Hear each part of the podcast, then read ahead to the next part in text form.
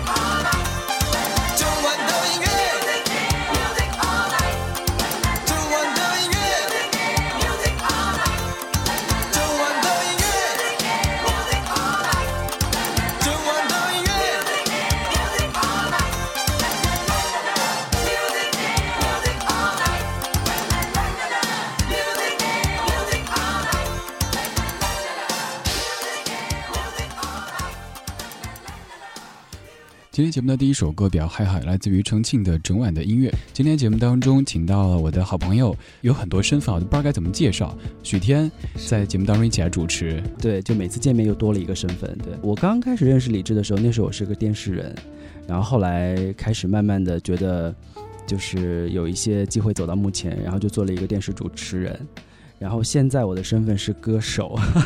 那天我看我高三时候一个笔记本，那时候是一九九七年，我自己给我自己设立了，我大学一年级我就红了，我就发了我第一张唱片，我自己给我自己设计的哈梦就是一个梦想，然后给我专辑起了名字，因为那时候很流行张信哲的歌，他不都是什么信仰啊两个字两个字对，然后我也有很多什么什么梦境。就类似这种，然后特别特别的炫，然后一九九七年发一张，九九年发一张，一零年发一张，然后我想说哇，我十七岁就可以开始走红，那其实就是一个歌手的梦，然后没想到这个梦应该是延迟到九七年到现在多少年了我？数学不好，别问我。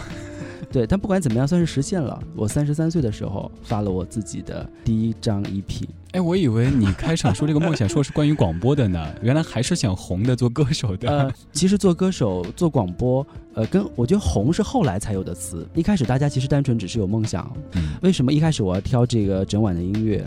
其实我跟李志也有聊过，因为这首歌其实是影响我后来整个人生的一首歌。不是因为庾澄庆，而是因为我在高一高二的时候，我特别喜欢听一个音乐节目。那时候没有电视嘛，也没有网络嘛，大家只是听广播而已。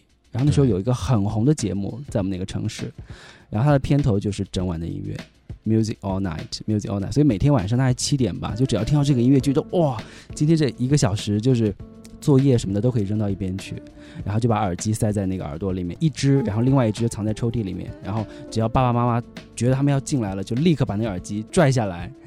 然后后来觉得不过瘾怎么办呢？就一边拿磁带一边录，嗯，就是要把这个节目录下来，然后把那个节目所有的榜单都要抄下来。你还没有跟大家揭晓那位 DJ 叫什么名字呢？那位 DJ 现在也有可能正在收听本期节目。应该他现在已经是在监听了吧？已经成为领导了。我知道大卫，对，啊想想人是真奇妙哈！当年听的 DJ，嗯现在通过这样的方式嗯，让我们在谈论他，被他听到。没错，因为其实，在上个世纪 上个世纪九十年代的时候，广播还是一个非常非常盛行的媒体，对，那个时候广播绝对强势媒体，尤其是在学生们当中。就我记得我每天要抄榜单，然后第二天要中午跟同学们去沟通，然后我们身边我们班几乎每个同学都给大卫写过信，他们会收到很多信嘛，可能有时候都没有办法自己看，他们会在周六有一个读信的环节，然后我们就会说啊，我们班谁谁谁的信被读到了，哇，就觉得这可能是这一年的这个呃这一个月的就重大的一个事情，所以那个时候我们通过那个广播了解到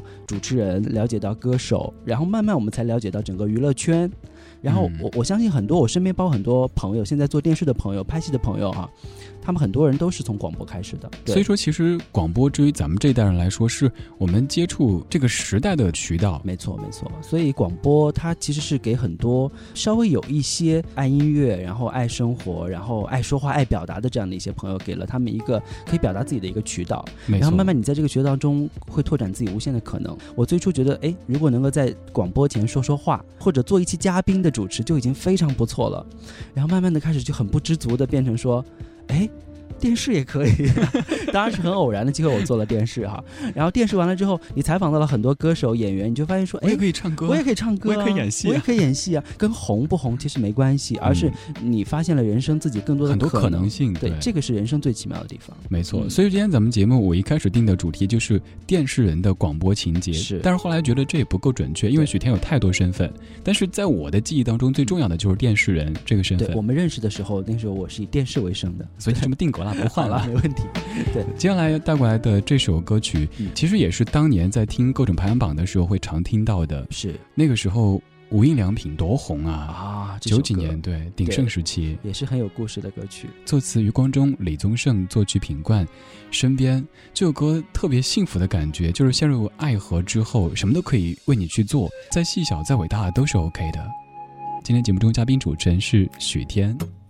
坐在你的身边是种满足的体验，看你看的画面，过你过的时间。天也晴了，花也开了，微风也沉醉。虽然你不说话，却也早已万语千言。分分秒秒显得清澈又珍贵。只有你才能给我这种感觉。不管心多疲倦，梦想还有多远，有你陪伴，一切都无所谓。我要陪你擦拭每个昨天，相片日记书签，有暖意慢慢浮现。我要用默默的体贴，让双眼，看见昨夜梦想都实现。我也愿意帮你打扫房间，把身体好好锻炼，好让你觉得安全，让你记得我的优点，无论任何时间，对我非常想念。非非常想念。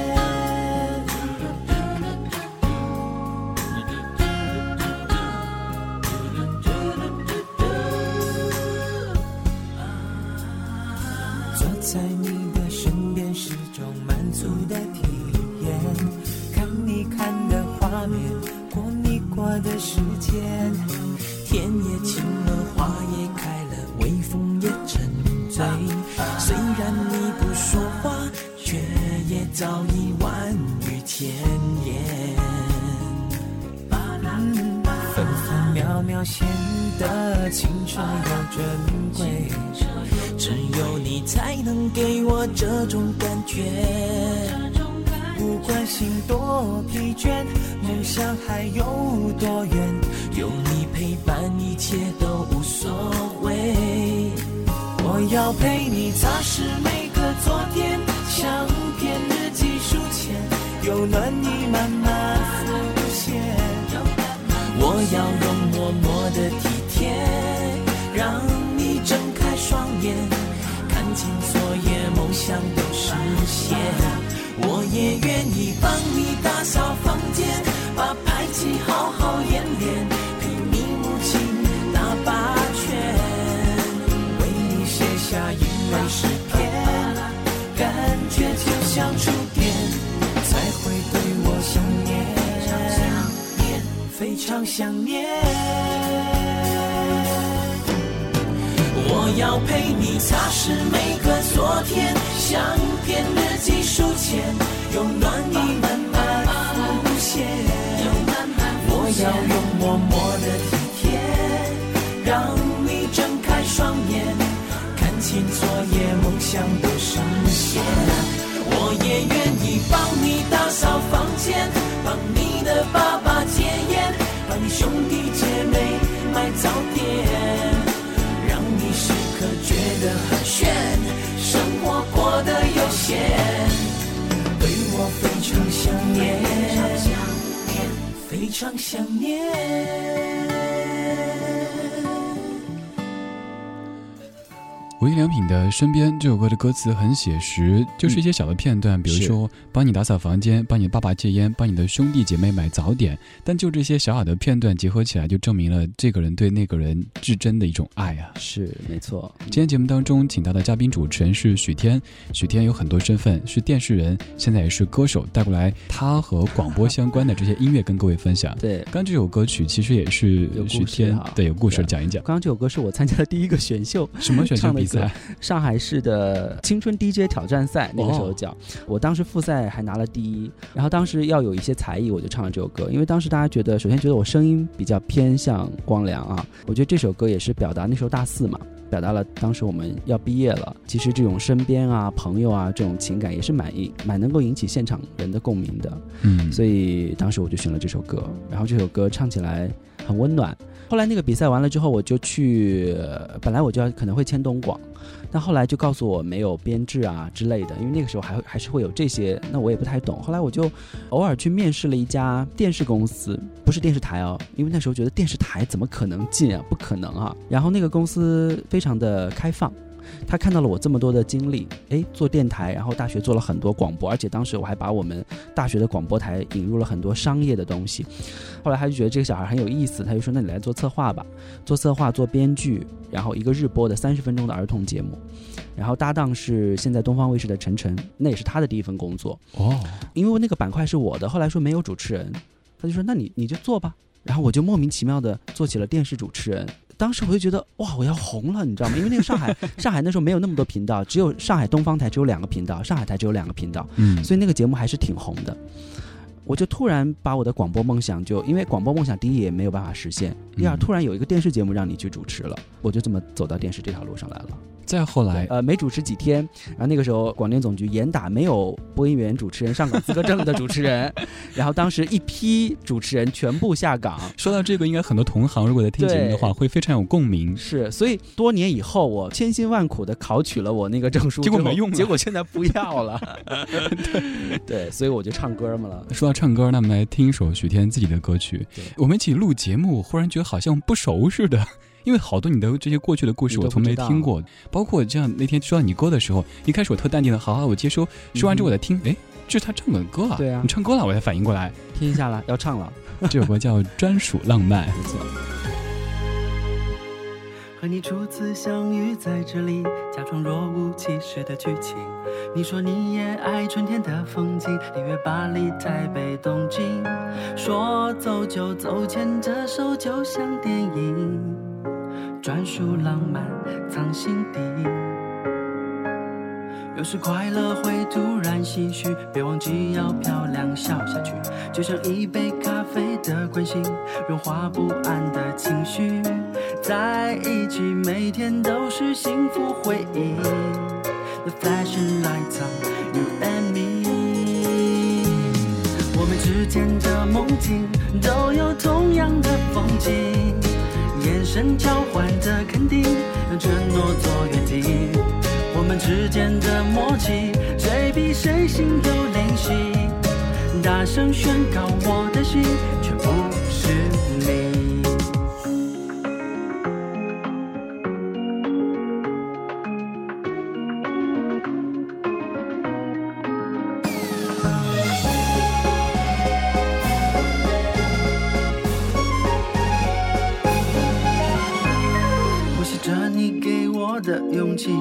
就这样漫过头顶。夜晚充满你惊喜的梦境，为你摘下满天星星。忙碌中有你陪伴也是甜蜜，缤纷彩虹的心情。穿过流言蜚语的丛林，哪怕来时路狂风暴雨，终点不是最遥远距离，握你在我温热掌心。在一起，每天都要幸福回忆。我的 feeling you and me，我们之间的梦境都有同样的风景，眼神交换的肯定，用承诺做约定。我们之间的默契，谁比谁心有灵犀？大声宣告我的心，却不是你。们之间的梦境都有同样的风景，眼神交换的肯定，用承诺做约定。我们之间的默契，谁比谁心有灵犀？大声宣告我的心，却不是你。大声宣告我的心，你是唯一。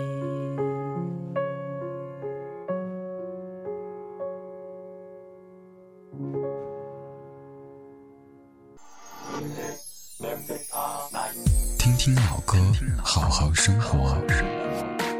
在您耳边的是理智的不老歌。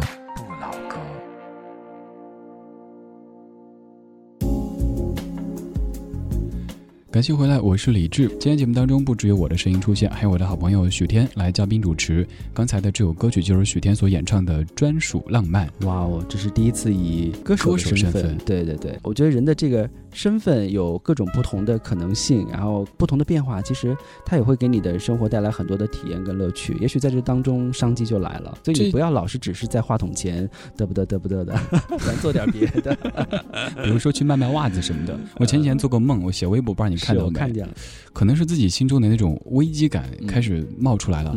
我就做梦，在一个那种乡村机耕道的旁边，我开着拖拉机在卖袜子，十块钱五双。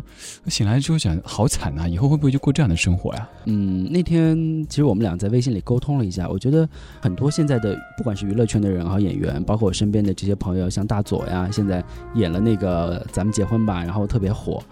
他其实最早也是电台出身的，啊，大总也是，对啊，他是合肥故事广播吧，但是他也是属于在电台非常有灵气，很早就做了策划部的主任，就去安徽台，后来来了北京，然后当初来的时候，我们的关系还比较密切，然后后来他有机会进到光线，然后做主持人，然后加上各种的机遇跟努力，然后现在去拍戏，所以我是觉得每个人都有机会。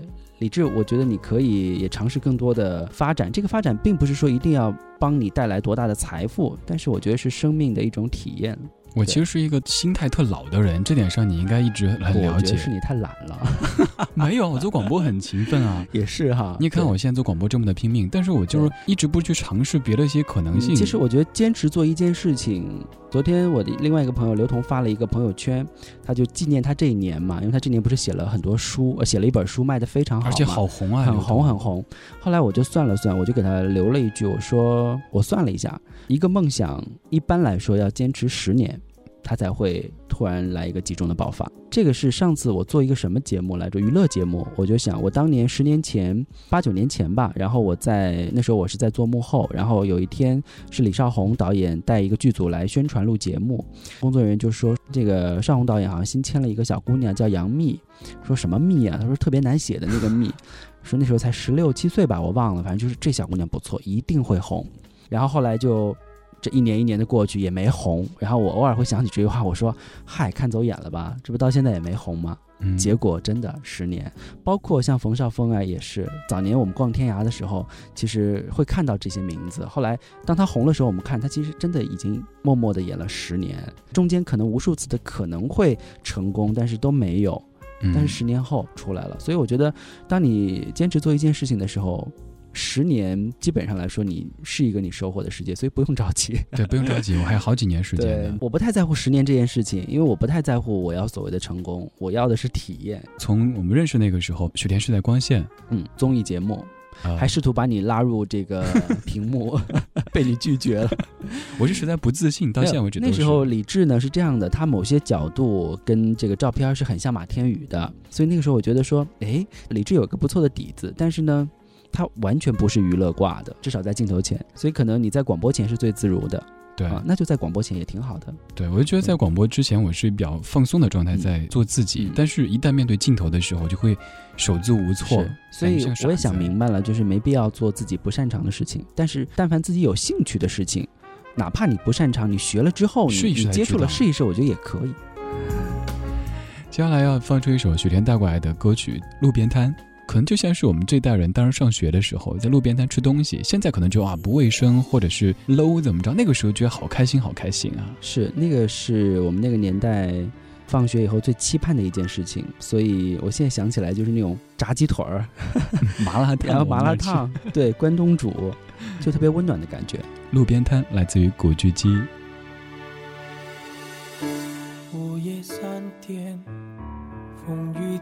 家，又忽然想起他。几张相片，心中飘下他好吗？让时光倒转吧，带我回老地方，那路旁街。灯下，说着一对少年的情侣呀。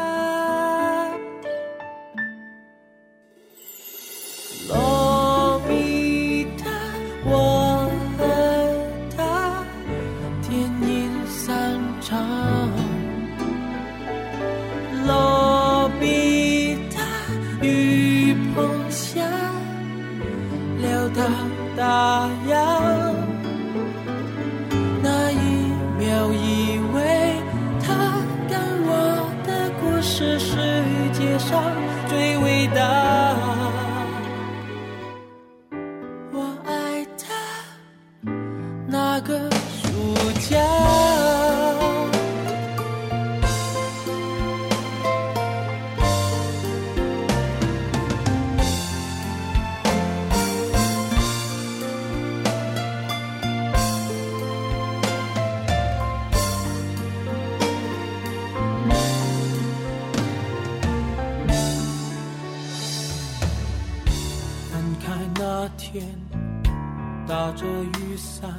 在天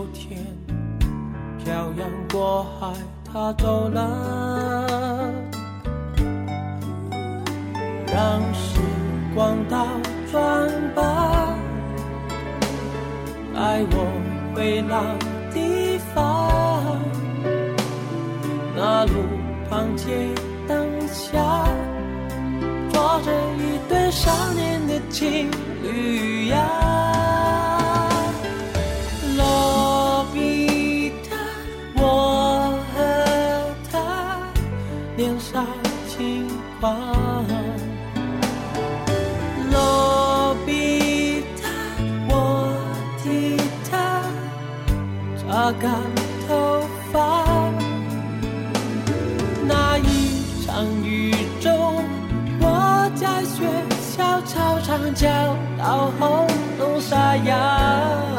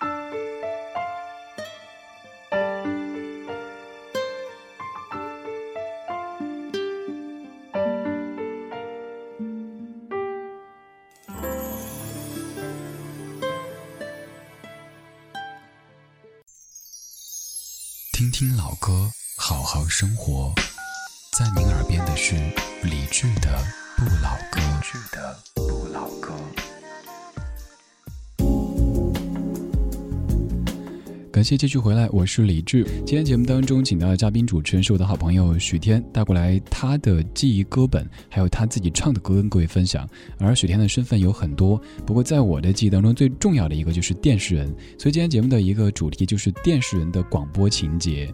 说广播，其实我们最开始能够认识并且成为好朋友，我觉得最主要就是因为广播这个关联啊。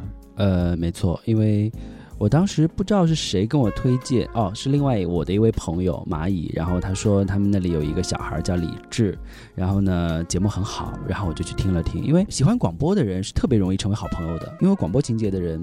我没有总结过哈，可能他们都会有一些特质是相似的，比如说敏感，呃，对，敏感、善良，然后有爱，呃，然后孩子气，对，比较天真吧，比较单纯。所以我听了他的节目之后，就因为你的声音，包括后来我在微博上经常会说，我说李志的声音是我最喜欢的声音。我自己对我本身做很多事情我都很自信，可是我觉得做广播的话，李志绝对比我好得多。看到他慢慢就这几年吧，确实广播做的也越来越好。很多周围的人也非常的认可，所以我觉得特别特别高兴。就是说真的，这不是在吹捧，不过我相信你也懂的啦。对，嗯、我们开始聊广播，后来就发现有很多的共同话题。我们刚才放歌的时候聊这几年时间，其实我们两个人的这种变化都是巨大的。嗯，我记忆当中，当时许天在某地方的时候，就总觉得在熬夜熬夜对做节目做片子做制作人嘛，然后呃压力也很大。对，就是很著名的这个光线传媒了，就是那档节目，其实很多人也非常熟电悉的。视黄埔军校，对我们当时做了很多节目，然后当时我想让李志去参加全能综艺班，然后就是有十个小朋友一起玩的节目，因为现在可能大家在很多地方的那个机顶盒里面会看到那个节目还在重播，因为每到寒假的时候，那就是九零后的最爱。那里面其实很多人现在也都很不错，包括像大佐嘛，当时是班长，我哦我是校长，我就出来几次。然后那个呃，Kiki 就是现在百变大咖秀经常会虎虎的老婆，哦，对。然后那个卡酷的主持人阿囧，然后四川卫视的主持人周月，然后湖南台的主持人马瑞。然后新疆的新闻主播，呃，苏源，然后还有像这个姚璇做了演员，对，然后那个三娃也在拍戏，所以你别说了，你你早知道我就去了。然后李志呢，现在还在做广播，也做得很好，对，已经被很多广播界的大佬都很欣赏。比之前咱认识的时候，你也有更多自信了。对对对，因为以前只有我赏识你，现在太多人赏识你，都看不上我的赏识了。那个时候真的是嗯觉得做广播做的一直在一个被别人看不见、听不见的地方，对对但是也就这么多年，一点点累积下来，现在终于可以被更多人听到了。对对啊，因为我看到你微博上那么多的真粉，我就觉得啊汗颜。很少有微博现在就是像很多都是会买的嘛，对不对？嗯所以就是麻烦你要在微博上也要帮我连推十天吧。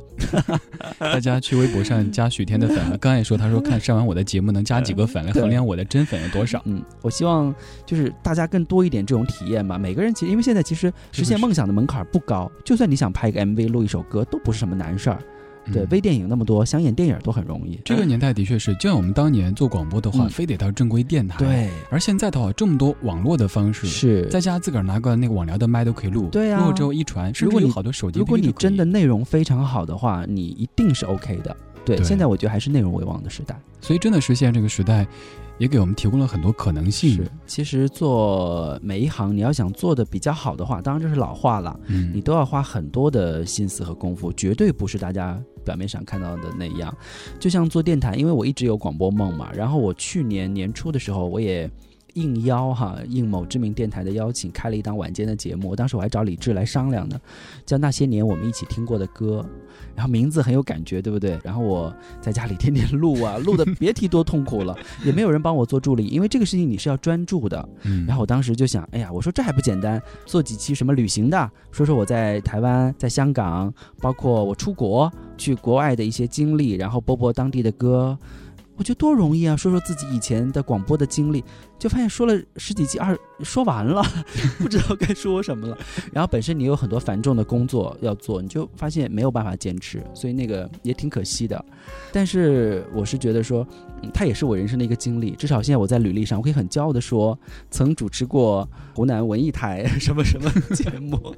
对，其实这点上我是深有体会的。许天是一直对于广播不愿意彻底放掉这条线的，就广播尤其是理智的节目，我是一定要上的，因为你也是必须要这个让我上的。没办法。好在我是 EP 嘛，因为现在大家唱片行业也不景气，没有人会出十首歌，对，所以我觉得三首歌让大家好好的看一下不同的生活状态，就是每个人都有不同生活状态的可能性是最好的。你现在继续放的这首歌，大学的时候是广播台我非常爱播的歌，因为它很不出名，就是很多人都不知道，但是你听它歌词的时候，你会浑身起鸡皮疙瘩。你当年听的播的也都是这些好伤的歌啊。当然，就是天生伤感才能做广播嘛。旅行途中忍不住想去看看你，电话那头有些压抑，却热烈邀请。不安的心敲打着胸口，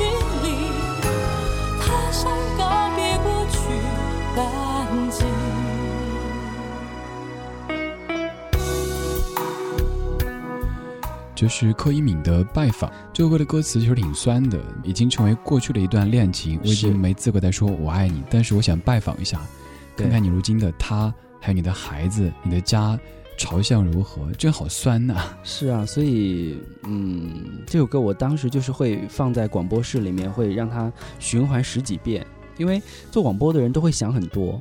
想象力太强吧，就觉得那个主人公就是自己，然后看到这个场面的时候，我就是每听一遍我就开始起鸡皮疙瘩，然后就觉得他能够有勇气，能够再回到那个男人的身边去看，其实真的，哎，怎么说呢，就很难用言语表达。所以我觉得音乐的魅力可能就在这儿，对，柯以敏的魅力也在这儿。可是他上了综艺节目之后，嗯，对，被大家所熟知了以后，可能大家就会忘，就会忘记他当年这种单纯美好的一面对。其实有时候歌手真的就是单纯做歌手真的比较好，适度的距离，没错。就像我自己，也许这么些年我没有刻意的怎么去做，但是现在觉得某些时候，比如说和人群保持一定距离是对的，因为不管怎么说，电台 DJ。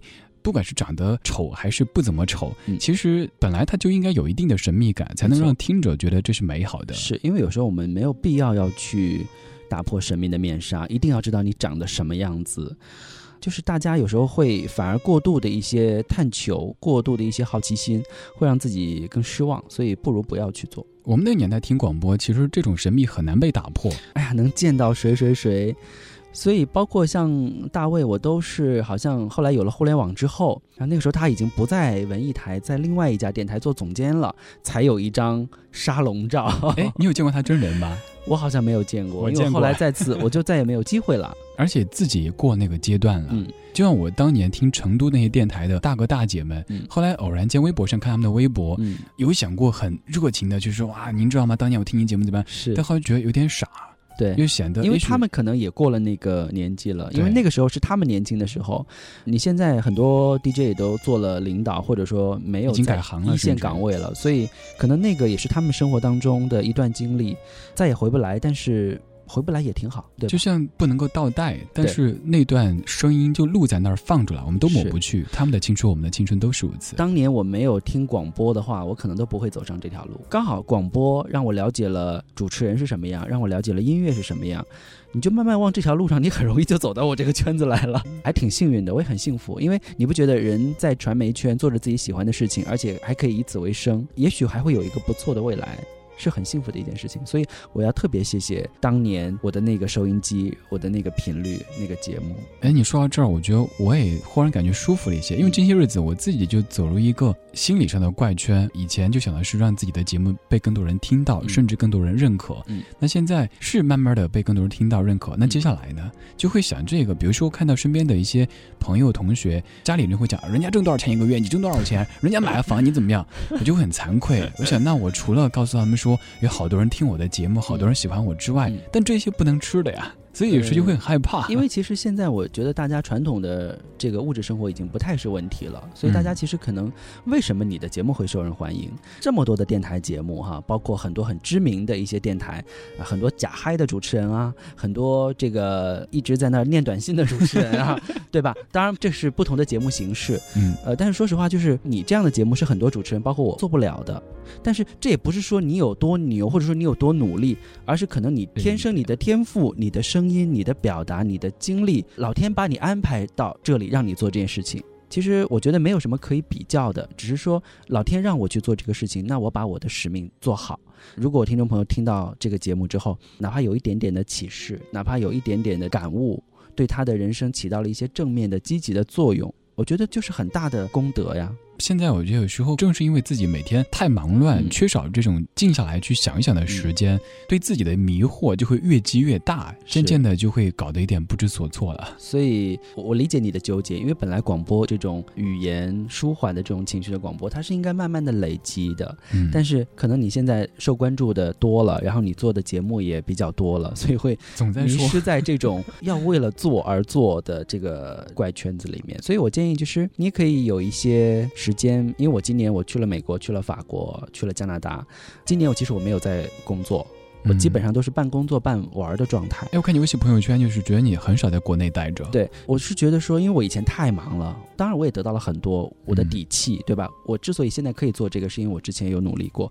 但是我觉得人他是一个阶段一个阶段的，所以我也建议，如果你在忙一段时间的话，你也可以给自己放一个假，去到一些比较远的地方。我认为你也应该多去接触一些，就是你以前可能在你想象是不太可能的事情，看看别人的生活是怎么样，然后给自己更多的积累，回过头来再把它转化成语言，去跟你的听众再去分享，号召大家也一起跟你一样，不要沉浸在现在这种生活的迷思里面，都可以出去走走看一看，世界很大，跟你过着不一样生活的人，他们很有趣。